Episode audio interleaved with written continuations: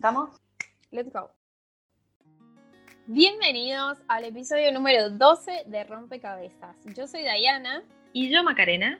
Y creamos este podcast para cuestionarnos todo lo aprendido hasta ahora y descubrir nuevas opciones para abrir nuestra mente. ¿Te sumas? ¡Vamos! ¡Yuhu! Bienvenido. Hola amiga, buenas tardes. Hola amiguita. ¿Cómo estás? Hermoso, hermosa en este día sábado soleado. Acá en Mendoza ya se empieza a acercar la primavera, el calorcito, así que bueno, contentísima. Ay, qué importante es el calor y el sol en la raza humana. Bueno, en la raza animal también, ¿no? sí, es total. ¿Cómo eh, buscamos ese rayito de sol, ese lugar calentito? No, no, sí, yo creo que hasta los fans del invierno, del frío, buscan un poquito de sol, un poquito de, luz. Sin duda. Así que bueno, contentas, contentas de empezar a sentir calorcito por estos lados. Me parece hermoso, amiga, que estén teniendo días soleados. Acá en Londres también. Ya se nos está acercando el otoño. Así que nada, disfrutar los últimos días de sol. En el día de hoy tenemos un episodio que nos gusta mucho, como todos los otros 11. no se pongan celosos. Hay uno que no nos encante. Se tendría que llamar Me encanta este podcast. me encanta, en vez de rompecabezas, me encanta.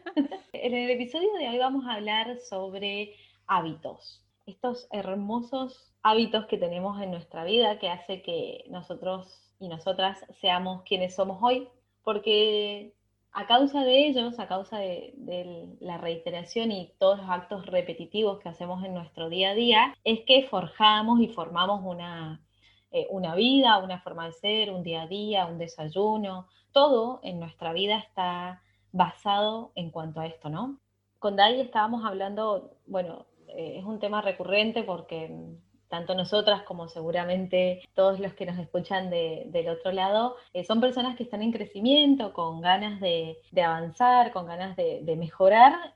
Y bueno, es a raíz de esto, ¿no? De qué hábitos y qué mejoras nosotros vamos teniendo en nuestro día a día para crecer y, superarnos, ¿no? Dai me contaba que había leído un libro que me súper encantó para traerlo con ustedes en el día de hoy, que era sobre esto, sobre cómo en nuestro cerebro está el, ese surco, se le llama en el libro, ahora Dai nos va a leer ese fragmento, cómo se hace en nuestro cerebro el surco y se acostumbra a ir en una dirección porque en la cantidad de veces que nosotros actuamos y hacemos reiteradas veces lo mismo, digamos, hace que se forme y se haga como, decía Dalle, como un callo, ¿no? Que se haga como, se forme y se forje eso y, lo haga más válido, ¿no? Contanos de ahí cómo hace referencia este libro a esa parte.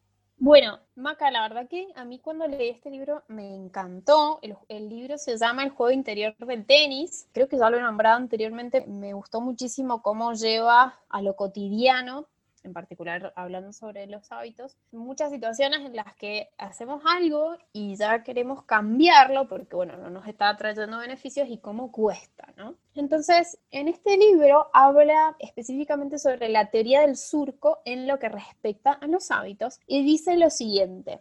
Cada vez que se realiza una acción, se crea una huella en las microscópicas células del cerebro. Cuando esta acción es repetida, la huella se hace más profunda.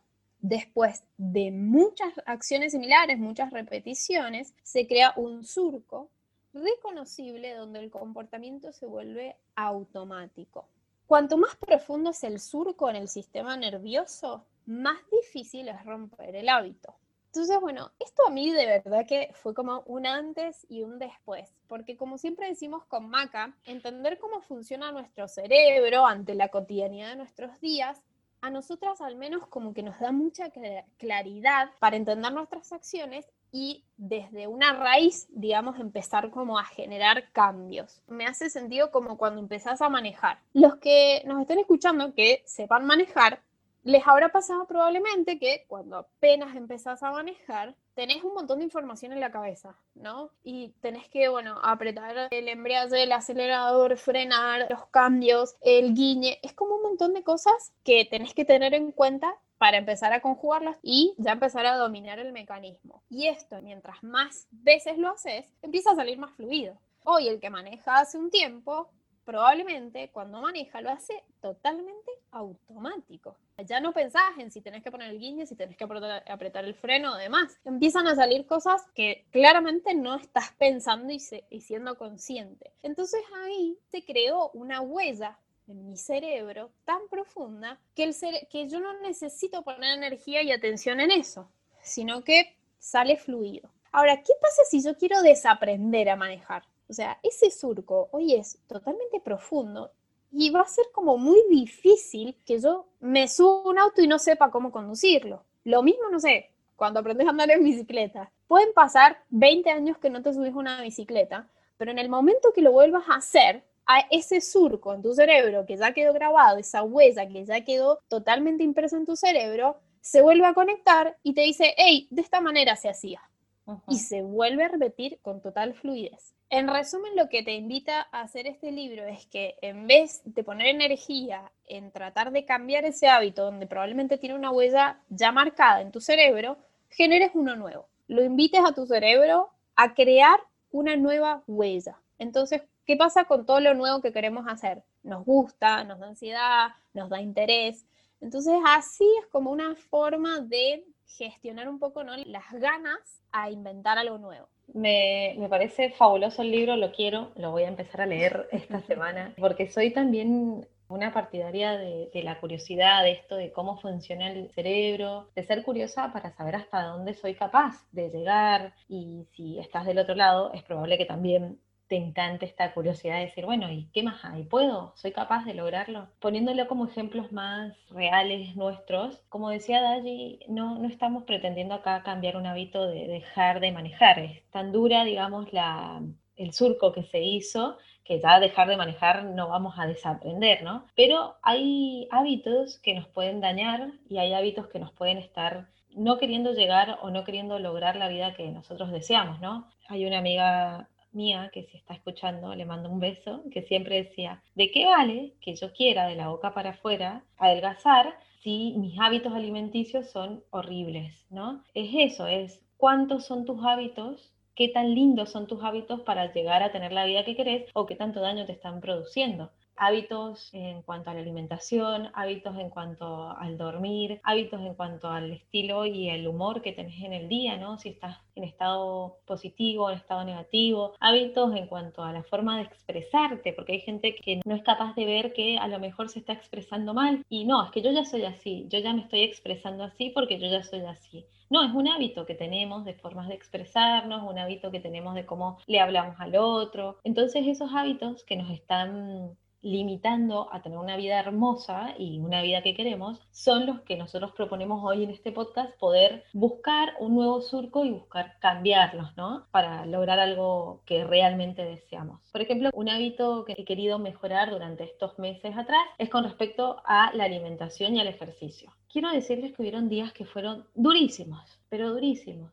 porque claro, durante muchos años muchos años, mis hábitos de ejercicio no han sido tan duros como los que yo ahora me he propuesto. Entonces mi cerebro estaba acostumbrado a una forma, mi cerebro estaba cómodo con esa forma y lo único que hacía era seguir en esa forma. No, Maca, quédate, quédate acá, venía a dormir, no hagas ejercicio, estamos cómodos. El cerebro lo único que busca es comodidad, busca que nosotros estemos en una zona confortable. ¿Y cómo lo entiende? Y con lo mismo que hemos hecho durante mucho tiempo.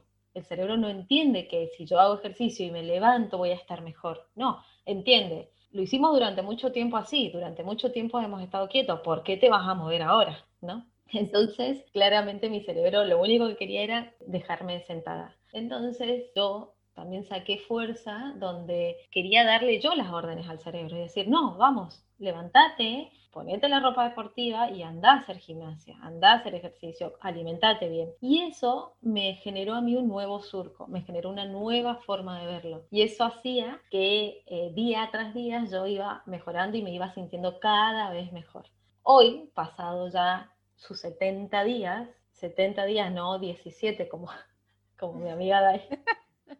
Hoy, pasado ya 70 días, entiendo que ya mi cerebro tiene un nuevo surco, ¿no? Que ha buscado una nueva forma y ahora como que me siento en una situación de decir, qué lindo, ya incorporé nuevos hábitos a mi vida, todos los días hago alguna actividad seguramente, ya como que me empiezo a sentir mal si no hago actividad, digo, ay, que eh, como que mi cuerpo lo siento medio duro, qué lindo hacer alguna actividad de yoga hoy. Entonces ya me siento como en eso, en ese nuevo surco de decir, mi cerebro ahora está entendiendo que yo he adoptado nuevos hábitos. Así que eh, este podcast es para esto, para que emprendas en esto de buscar cómo actúa tu cerebro, cómo te quiere dejar tranquilo, cuando te deja tranquilo, ¿por qué es? Porque es lo que conoce, es lo que hace mucho tiempo estamos haciendo, pero sí se pueden generar nuevos surcos y nuevos cambios de hábitos para que tengas la vida que, deseas, ¿no?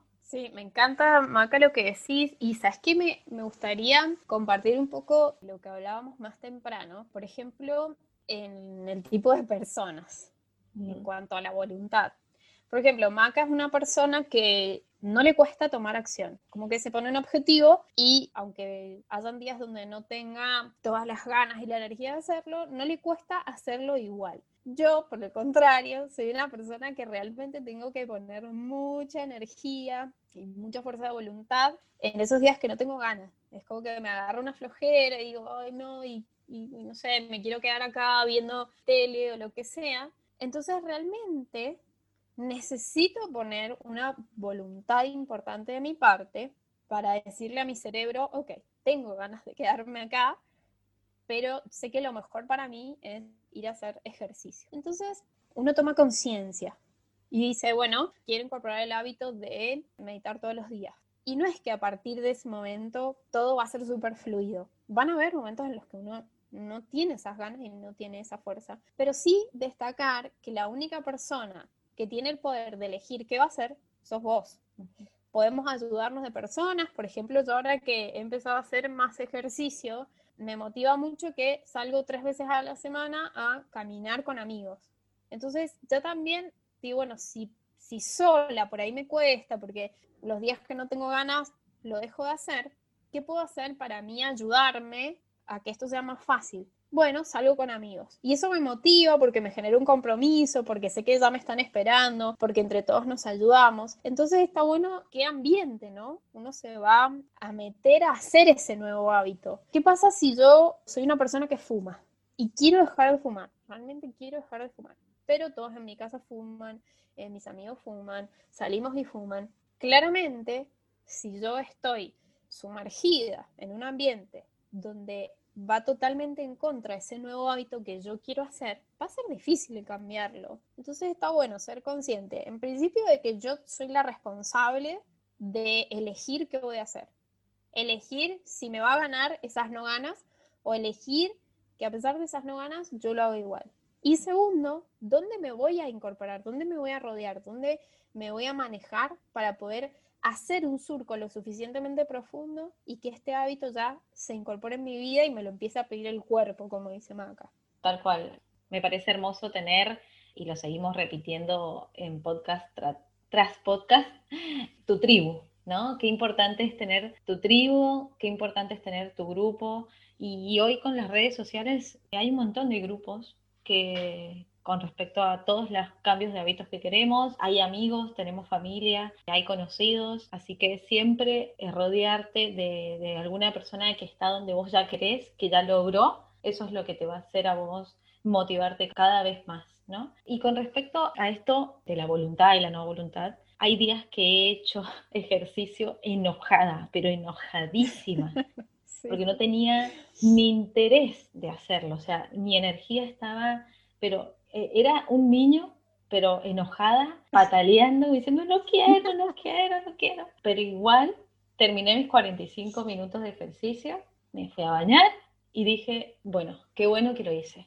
Porque es un compromiso conmigo misma. El cambio de hábitos, de, de estar saludable y estar bien, era un compromiso, era como fallarme a mí. A ver, tampoco entremos en la exageración de decir, ay, que qué intensa esta chica, qué intensa, que tampoco se da permiso para, para relajarse, ¿no? Sí, sí me doy permiso, me relajo. Hay días que no hago, por supuesto, de los siete días no hago ejercicio, pero a lo que vamos es que somos personas normales, que también estamos con cambios de hábitos y que se puede. Hay como una receta que es actitud, que depende de vos, como dice eh, Dai, que depende de uno mismo cambiar ese, ese hábito que queremos. Voluntad para cuando no tengas ganas, porque la voluntad es para esos días que no tenés ganas.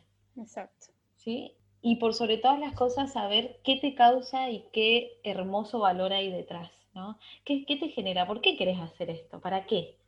Y es que esto me va a generar a mí más satisfacción personal en mi vida, me va a generar más felicidad, o bueno, voy a tener más salud. ¿Qué es lo que te genera a vos que querés ese cambio de hábito? Porque si eso que te genera no es suficientemente alto ni grande, no lo vas a hacer.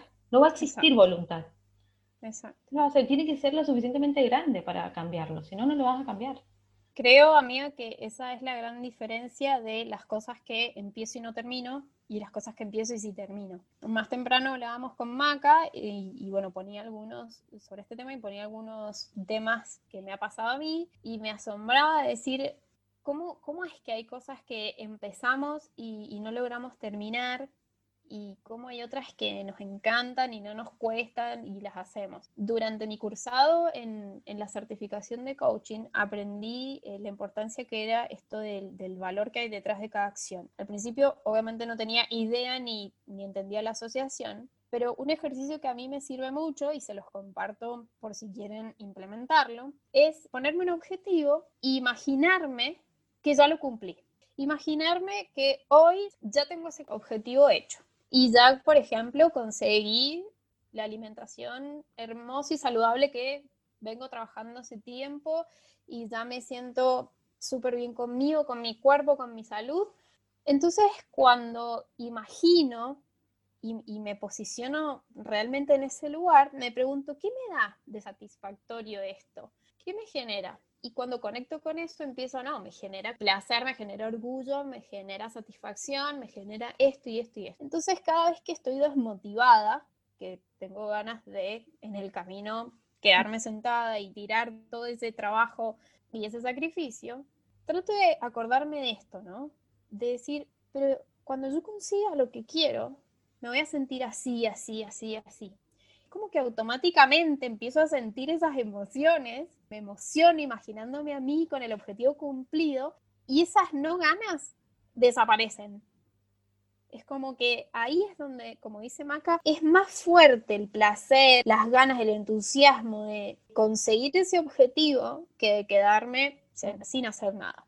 Es hermoso porque todos tenemos cambios de hábitos y desde lo más chiquito, formas de hablar, formas de dirigirte, estudiar, o hábitos para, para, lectura, hábitos para, no sé, usar menos las redes sociales, usar menos el teléfono, hábitos para comer en la mesa sin usar el teléfono. Cuando lográs ese cambio de hábito, te sentís como, yo me siento orgullosa de mí misma, digo, qué lindo que pude, qué lindo, porque estoy mejorando mi propia vida y sin duda cuando uno mejora, mejora el de al lado, ¿no? Es como se expande. Mi pareja también ve estos logros, mi familia también ve estos logros, se enorgullecen, nos, nos ponemos felices todos, en fin. Eh, eh, que es como una felicidad compartida. Una felicidad compartida, el cambio de aire.